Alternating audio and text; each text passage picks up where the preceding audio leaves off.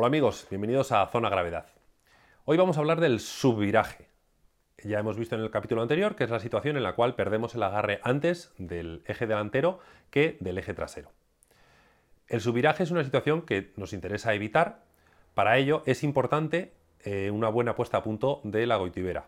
Podéis acudir al, al apartado de puesta a punto que tenéis en la web zonagravedad.com.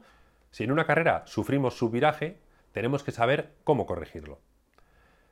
En el caso de que se pierda el agarre de las ruedas delanteras, por ejemplo, entrando en una horquilla con una velocidad excesiva, notamos que se nos empieza a ir la parte delantera, la primera tentación que tenemos es simplemente torcer más. Oye, la carrilana sigue recto, me voy hacia el exterior, pues tuerzo más. Esto generalmente empeora las cosas. Ya hemos visto que hemos sobrepasado el ángulo de deriva máximo que admiten esos neumáticos antes de perder agarre. Si giramos más el volante, vamos a introducir mayor ángulo de deriva, con lo cual vamos a empeorar las cosas. ¿Qué es lo que tenemos que hacer en este caso? Nos falta agarre en el eje delantero. La manera de solucionarlo es, lo primero, enderezar ligeramente el manillar.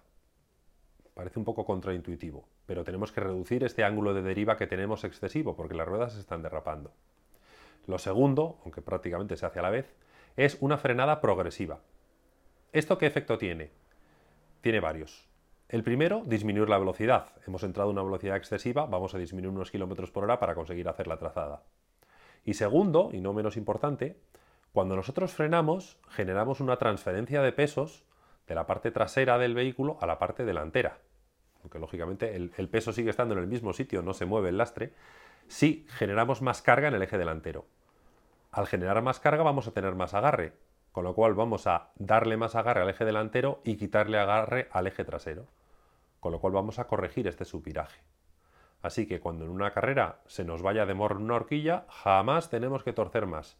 Tenemos que enderezar ligeramente el volante, frenar progresivamente, disminuir la velocidad y darle más agarre a las ruedas delanteras y en cuanto estemos otra vez a una velocidad que calculamos que somos capaces de finalizar la curva, volver a torcer a una velocidad inferior y seguir el, el descenso. Hasta el próximo capítulo.